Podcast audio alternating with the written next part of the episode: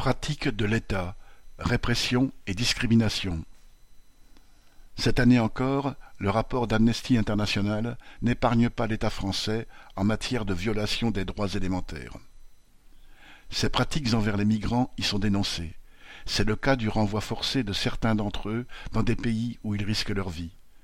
Amnesty cite ainsi le cas d'un Tchétchène, Madomed Gadaïev, témoin clé dans une affaire de torture, qui a été expulsé en Russie malgré une décision de la Cour nationale du droit d'asile et enlevé deux jours plus tard par la police tchétchène.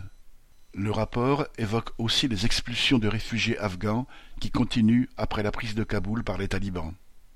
Hypocritement, ces réfugiés sont d'abord expulsés vers d'autres pays de l'Union européenne, comme la Bulgarie, connus pour juger d'emblée leurs demandes infondées et procéder à l'expulsion.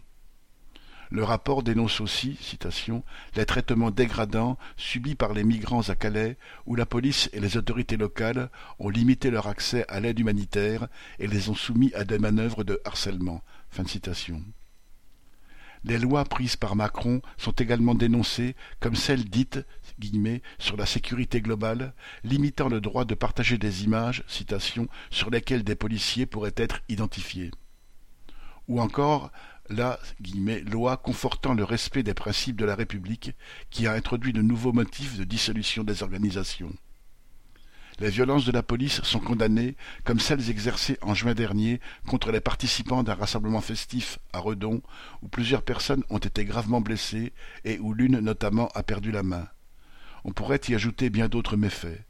L'interdiction ou la dispersion sans ménagement des manifestations contre la politique du gouvernement, le tabassage de jeunes dans les quartiers par une police sûre de son impunité font partie du quotidien la façade démocratique de la France est décidément bien lézardée.